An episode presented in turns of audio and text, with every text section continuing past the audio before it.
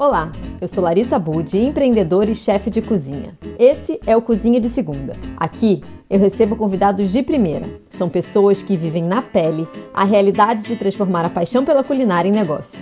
Tá achando que é fácil? Nesse episódio eu conversei com a Marina Araújo, que é chefe de cozinha e uma apaixonada por gente. A Marina ela faz muita coisa, mas nessa conversa ela contou um pouquinho sobre o Aue do Amor, que é um projeto de Fortaleza que nasceu para ajudar quem tem fome mas durante essa quarentena ele cresceu e se transformou.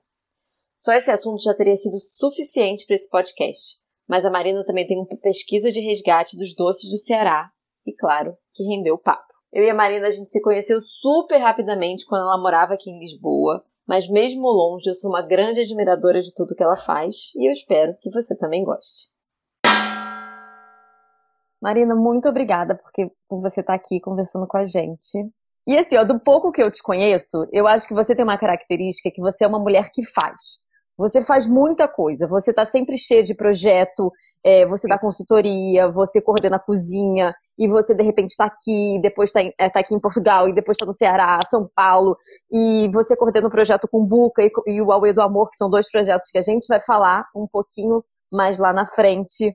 É, mas antes eu queria que você contasse pra gente como é que foi, desse uma pincelada assim rápida para você contar como começou essa sua história com a gastronomia. Eu acho que ela começou há muitos anos, muito antes de eu sentir que ela tinha começado mesmo, né? De, de eu começar a cozinhar, né? Eu sou filha de uma assistente social que já desencarnou, mas minha mãe trabalhou durante 30 anos para o IBGE. É, só que ela tinha uma segunda, uma segunda renda, né, um, um segundo ofício para complementar a renda de casa. Que ela fazia bolos, fazia salgados, fazia banquetes, fazia é, comida para fora, em geral. A maioria bolos. E a minha vida inteira foi ver minha mãe trabalhar o dia inteiro, chegar em casa, tomar um cafezinho com, com bolacha e entrar para trabalhar de novo. Então eu dormia ao ouvindo som de batedeira. E a gente, quando ela estava fazendo bolos coloridos infantis, a gente sempre podia tingir as, com as anilinas e tal. Então, é brincando com bico de, de confeitaria. Então, assim, a, a cozinha está na minha vida de forma, assim, integral há muitos anos, né? Mas eu, eu, por ver isso, eu acho que eu tive um preconceito durante muito tempo de que isso não poderia ser a minha profissão, né? Então eu estudei moda, não terminei a faculdade, mas estudei moda, trabalhei com marketing, enfim. E dado momento eu estava muito infeliz e caiu nas minhas mãos a oportunidade de começar a fazer bolos com a minha uma sogra que eu tive, uma ex-sogra. E foi assim, eu comecei para ajudá-la com marketing, criei o nome, chamava Meu Querido Bolo, que era foi um sucesso aqui em Fortaleza, existe até hoje, né? Ela, ela tocou. E eu achei que eu ia fazer só o marketing. Quando eu vi, eu estava completamente é, dentro daquilo. E aí pedi para sair da agência que eu trabalhava. E isso foi há sete anos atrás. É, desde então eu não, eu não, eu não parei mais, né? Eu, eu já fiz bastante coisa, já tive, assim, experiências das mais loucas possíveis, né? Inclusive, ir embora do meu país, transferida, assim, é, um desafio completamente novo. Eu nunca tinha morado fora do Brasil. não sabia Patavinas de Portugal, é, enfim. E a coordenar projetos sociais agora, mas, enfim, já fiz catering de casamento, já vendi comida de São João na rua, dentro do meu carro, já, já fiz tudo. já fiz, acho que eu já fiz de tudo. Legal, legal. Isso é muito bacana, que é muito estrada. E é isso, eu acho que você é uma mulher que faz. É, e uma sim. outra característica, assim, que eu vejo sua, olhando para você, você é sempre uma mulher muito apaixonada. E não uhum. só pela sua profissão, você é mesmo apaixonada e você emana mesmo paixão em tudo que você faz. Pela sua casa, pela Mariela, pelos seus amigos, pelo é. seu trabalho, obviamente, pela comida. E, e, eu acho que nessa sua capacidade de ser muito apaixonada, você também é uma mulher muito, muito forte, obviamente, mas também muito agregadora. Eu sempre vejo uma capacidade sua coletiva muito grande. Eu, eu tenho essa visão sua, que você tem essa capacidade de conseguir reunir pessoas, não só é, em volta do seu trabalho, mas em volta de tudo. Hoje você está com um projeto lindo, que é o projeto que é o Aue do Amor.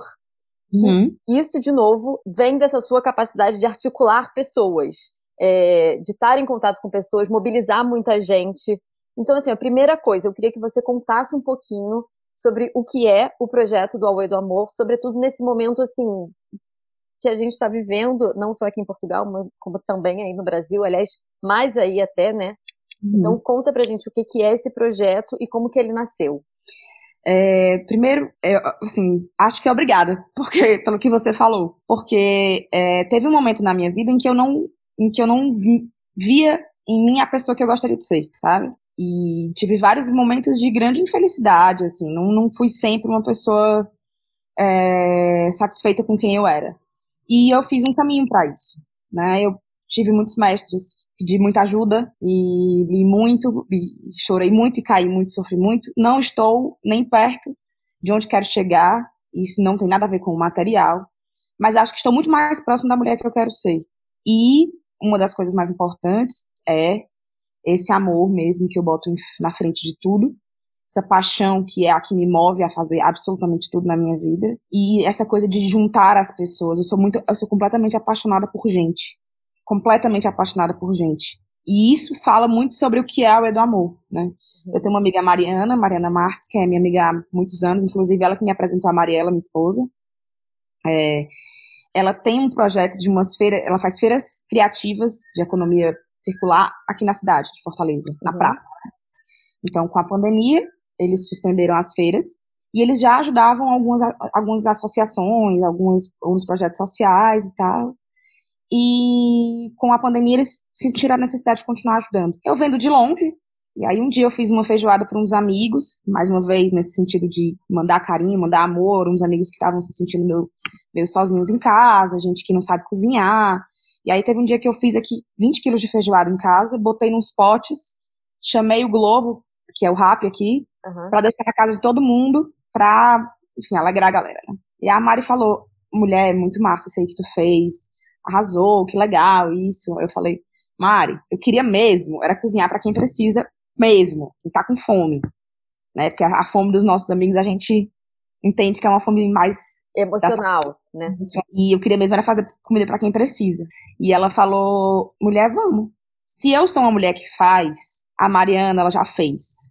Ela é assim. E é por isso que a gente dá tão certo. Ela, ela joga nos meus peitos, eu dou três palmas, jogo pra cima, resolvi. Jogo pra ela, dá três palmas, resolveu. E aí, nesse dia, a gente, pois então vamos fazer quentinha pros necessitados. Vamos. Como é que a gente vai fazer? A gente pede. Aí eu pedi pra uma amiga uma cozinha emprestada de um restaurante dela. E aí, dois dias depois, a gente já tinha 4 mil reais, já fizemos 180 quentinhas. Hoje Começou dia, gente... com doação, né?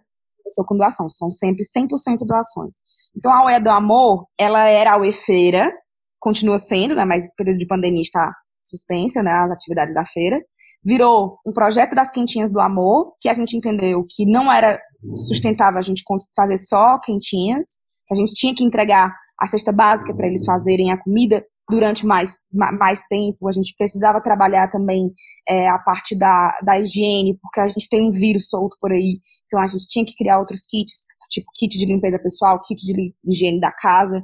Então a UE se transformou em a UE do amor, porque a gente foi juntando as necessidades da população que a gente foi, foi atendendo, e a necessidade fez a gente criar um, um, um mote, o, o que é hoje, né? Hoje a gente já doou, nós já doamos é, 20 mil refeições prontas, estamos em 40 comunidades, incluindo as comunidades indígenas do Ceará, né? Não todas, né? Está trabalhando em várias frentes, então já atendeu 40 comunidades, nós já doamos quase 27 toneladas de alimentos, é, 22.600 refeições prontas, mil cestas infantis, o que é essa cesta infantil? São livros, é, lápis de cera, livros de pintar, livros de literatura, é, doamos 2.110 kits de higiene pessoal, mais de 3.100 máscaras e aquecemos muito, muitos corações. Ah, sem dúvida.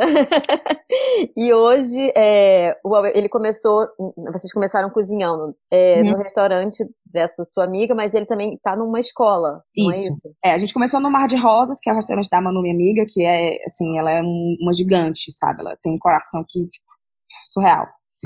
Só que a gente entendeu que para aumentar as quantidades, para a gente fazer mesmo assim barulho, a gente teria que ter uma, uma estrutura maior. Né? Uhum. E aí existe uma escola de gastronomia social aqui no estado, aqui em Fortaleza, que é um, um, um, um aparelho público assim de última, de ponta, sabe? Todos os equipamentos são de ponta. Uma área imensa, localizada num bairro que também tem um fácil acesso. E aí a gente foi para lá e cresceu 780% do nosso trabalho. A gente passou de 180 quentinhas por dia a nosso recorde em um dos dias aí, nosso recorde foi 5.019 porções. Muito legal. Não, assim, incrível. E uma outra coisa que eu achei muito legal é que ele começou não só com as doações é, financeiras, e também eu entendi muito porque que vocês queriam financeiras para as pessoas não terem que comprar mantimento, então por isso, é, e também com doações de, de pequenos produtores. Larissa, é tão comovente, porque a gente tem é, doações, tipo, tem uma empresa de água de coco aqui em Fortaleza que ele entrega água de coco num galão. A doação deles é toda a vida que a gente está cozinhando na escola, ele vai lá levar um galão de 5 litros para hidratar os cozinheiros. Aí chega também numa doação de, da Granja, que é uma, a Granja Regina, que é uma, uma outra indústria aqui do Ceará, eles doam toneladas pra gente. Mas aí tem é, outra pessoa que doa, doa uma caixa de ovos. E a gente recebe tudo e tudo a gente transforma. Tudo a gente tem uma filosofia de aproveitamento 100%, que assim, no final o nosso resíduo ele é praticamente ínfimo, é muito pouco, a gente aproveita absolutamente tudo que não é aproveitado, a gente faz. É, é, é transformado. É transformado. E agora a gente está com um novo projeto, que é meu novo desafio. Começou a. Calma, é... que a gente nem chegou em todos eles. não, tô brincando. É da, é da UE do Amor também. Não, fala, eu tô brincando, eu tô só, era só uma piada. Essa mulher só faz, gente. Você acha que você tá correndo atrás dela, ela já tá lá na frente. E a gente entendeu que, é, por mais que a gente estivesse produzindo um valor absurdo na escola, é, a gente tinha muitas comunidades envolvidas nesse projeto já, né? E comunidade envolvida é gente envolvida, que já tá envolvida e que tem cozinha. Então a gente deu um clique de descentralizar a produção é, tá. eu vi, eu ia te perguntar sobre isso. Que é um projeto, é uma coisa que está acontecendo nesse momento, né? Nesse momento. A gente está lançando, a gente lançou a piloto semana passada, não fez muito barulho para poder ver como é que ia rodar, mas essa semana a piloto já está rodando com tudo, sexta-feira a gente vai lançar outra. As uhum. cozinhas comunitárias é o novo a, nossa nova empreitada. É o novo Aue. Novo Aue. Nosso novo Aue. A gente sentiu a necessidade de descentralizar porque existem essas pessoas que estão paradas e essas cozinhas que estão paradas, né? nessas nas, nas associações que estão trabalhando, que estão fazendo é, esse meio de campo da chegada das doações e entrega para a população. Então, a gente percebeu que a gente tinha dois problemas na escola. Um era a expedição, que a gente precisava de muitos carros para expedir 5 mil refeições, imagina. Uhum. Então, se a gente descentralizar, a gente consegue descentralizar a expedição também. Então, a gente sobrecarrega menos é, as expedições, né? Apesar de a gente não diminuir a produção na escola, não é a nossa intenção. Mas fazer mais, atender mais, né? Então, o que é? A gente vai trabalhar três pontos nas cozinhas comunitárias, né? É, profissionalizar essas pessoas, né? A gente vai fazer pequenos treinamentos sobre isso. Isso é muito incrível. É, higiene, boas práticas e noções básicas de cozinha. Nós vamos trabalhar a economia local, porque todos os insumos produzidos nessas quentinhas vão ser comprados dentro do bairro. Uhum. Isso é uma das dos preceitos porque a gente quer que a, é, é, é, essa economia circule ali dentro da comunidade, faz, faz sentido pra gente, né? E o terceiro é a comunidade desenvolver esse espírito de, de, de, de agregamento, de, de, de, de doação cada vez mais, né? Porque o alimento ele é muito poderoso para isso, né?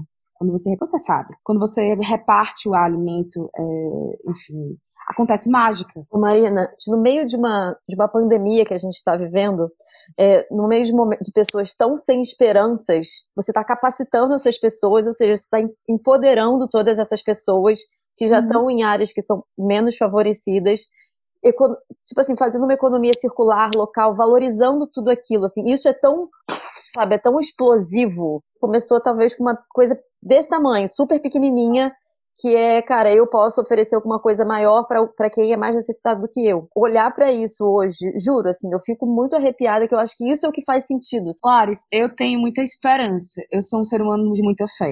Eu sou muito espiritualizada, assim, eu sou um bandista, mas para além disso, eu, eu tenho muito a, o espiritual do meu lado. E eu tenho muita, muita fé em tudo, sabe? nas pessoas, eu tenho fé na, na, no que virá, eu tenho fé no mundo, eu tenho fé na energia, na, na natureza. E assim, é, é, eu nunca.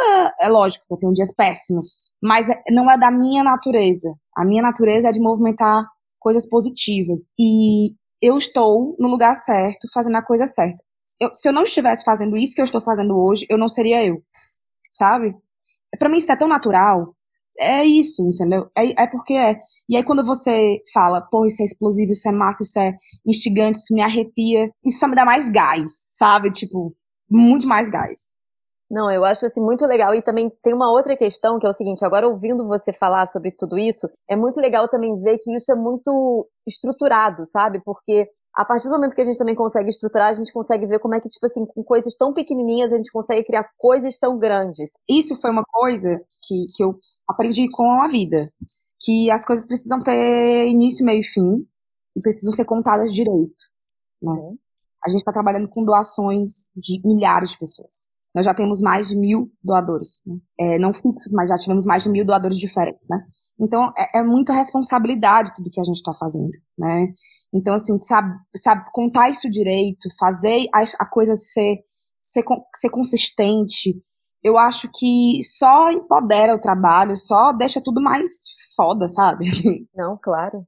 E como é que tá sendo essa parte de, dos treinamentos para as pessoas? Eu tenho um know-how de cozinha pauleira, né, de papapá, que isso já vem da minha vida, né, de, de então, assim, é, é, encontrar pessoas que têm outras, que têm outros skills e a gente trocar, e eu tenho uma vivência de, de alimentação saudável, e a gente conseguir colocar isso, passar isso para outras pessoas e fazer o nosso alimento, a nossa quentinha, ela é extremamente nutritiva. E eu tenho orgulho de dizer isso. Isso é uma construção do grupo, sabe? Só se deu porque a gente se abriu para troca. A gente tem uma culinarista vegana no nosso grupo que ela agrega demais, ela é assim, ela é a nossa bruxinha, sabe? Ela faz cada coisa de aproveitamento total das coisas. Então, assim, é, é, tem sido incrível a troca, sabe? É troca. É, eu dou, eles me dão. A gente chega na comunidade, passa e, leva um tanto também, sabe? É por isso que faz sentido. Legal. Muito, muita potência nesse projeto e tenho certeza que ele só cresce, sabe? Só cresce, só inspira outras pessoas, porque ele é realmente, assim, muito, muito, muito lindo. Obrigada, meu amor. E, e agora eu queria tocar assim, num outro ponto seu. Gente, falar sobre a Marina é muito difícil, porque ela é uma pessoa com muita potência. Porque isso por si só já poderia fechar um capítulo desse podcast, mas não. Calma que também mais. É, é, assim, é isso. Além de você ser uma pessoa que faz, ser uma pessoa agregadora, articuladora, eu acho que você tem uma, uma, uma característica muito forte é, no seu trabalho, que provavelmente é uma característica sua, que você fala muito sobre é, a sua raiz. Então você fala muito do Ceará na sua comida, na sua, na sua cozinha, nos seus projetos. Fala de, com, com muita propriedade, com muito orgulho e com muito, com muito estudo também. Uhum. E eu acho que isso se, se reflete muito nesse proje num projeto que você tem, que é o projeto Cumbuca, que é um projeto de resgate dos doces do Ceará. Uhum. Eu queria que você falasse um pouquinho desse projeto. Bem, ele nasceu quando eu estava é, morando em Portugal ainda, né? É, para contextualizar, eu me mudei para Portugal no começo de 2017, morei até 2020 lá, aí em Lisboa, entre Lisboa e Porto, né? É, e eu tive uns estalos sobre, sobre cultura alimentar, ainda morando em Portugal, porque eu vi que os portugueses tinham mais noção do que é a história alimentar deles do que nós brasileiros. E aí, é, lógico, eu estou falando fora das esferas acadêmicas, né? Fora das esferas que as pessoas estudam isso. Sim. É, é, a, a grande massa não sabe muito bem qual é a origem da cultura alimentar, não sabe muito bem o que é cultura alimentar, né? Inclusive eu não sabia. E isso me deu um, um, um certo incômodo, e óbvio, quando, quando esses incômodos acontecem, eu caio em campo para estudar, para ler e tal. E eu me apaixonei mais do que eu imaginava. E aí eu, eu olhei e, e, vi que eu tinha muita coisa para estudar. E logo eu caí onde o meu coração bate forte, que eu amo a doçaria, amo, amo, amo. Eu comecei na confeitaria. É, é onde eu me realizo, eu adoro, eu, assim, é meu tesão. E a doçaria cearense, ela é muito muito terra, sabe? Ela é muito original brasileira, ela é muito, ela é muito verdadeiramente brasileira. Por quê? Porque ela é nordestina. O Nordeste foi o primeiro estado a ser, enfim, o primeiro ponto a, ser, a receber os colonizadores. Então a gente tem ali entrou, entrando nesse território nordestino, é, primeiro muitas interferências. Então a gente tem históricos mais antigos, a gente tem feitios mais antigos e tem é, é, é evoluções é, mais raiz, né? A gente tem a doçaria de, vou contextualizar um pouco, tem a doçaria de Minas, que ela é muito raiz também, mas ela já tem uma coisa ali, dado o momento, que é vem da, da produção leiteira. Então a gente já tem ali uma coisa mais para frente de Brasil, né? Aqui no, no Ceará a gente tem muita coisa da cana, né? A gente tem muito açúcar, tem muito ali a história é, é, do que está na terra, dos doces, das compotas, do, do fazer português e tal. Isso foi me dando uma, uma inquietação muito grande. Quanto mais eu ia pesquisando, mais coisa eu ia encontrando. Eu, como cearense, consegui fazer um, um, um sumário, um, uma catalogação de 83 doces cearenses. Caramba. E eu conhecia 10%, 15%. Quanto mais eu ia buscando, mais eu ia arranhando as coisas, mais eu ia encontrando. E aí eu resolvi criar o Cumbuca. O que é o Cumbuca? Ele é um estudo da doçaria cearense, né? Uhum. Ele está baseado na cultura alimentar, mas também com um olhar socioantropológico, porque eu olho também para a história das pessoas. Não é, eu não quero só contar a tradição. Eu quero contar a história das pessoas que até hoje perpetuam e fazem dessa tradição a sua vida. Porque eu amo gente. Claro. Então, eu tenho que meter gente no meio. e eu, te, eu, eu encontrei muita gente incrível, assim. Muita gente, assim, com histórias absurdas. Só dando uma, uma ideia. O seu Roberto, ele é de Massapê, uma localidade muito pequena aqui do interior do interior do Ceará, do sertão mesmo. E ele, com a esposa dele, eles fazem há 27 anos um doce centenário, que se chama Fartes, que é um doce português. Olha que é. Ele está escrito na carta de Pero Vaz de Caminha. Chegando nas terras brasileiras, ele traz, traz os fartos, oferece os fartos para os povos originais, os índios, os indígenas, e é o primeiro doce é o primeiro doce português, o primeiro doce a ser introjetado na cultura brasileira. E ele faz até hoje, no interior do Ceará. E ele, ele comercializa? Comercializa, uhum. sim. É absolutamente fino. É de uma tecnicidade. É de um paladar absurdo. Eu não tenho palavras para descrever. Assim, tudo que eu fale não chega na sensação.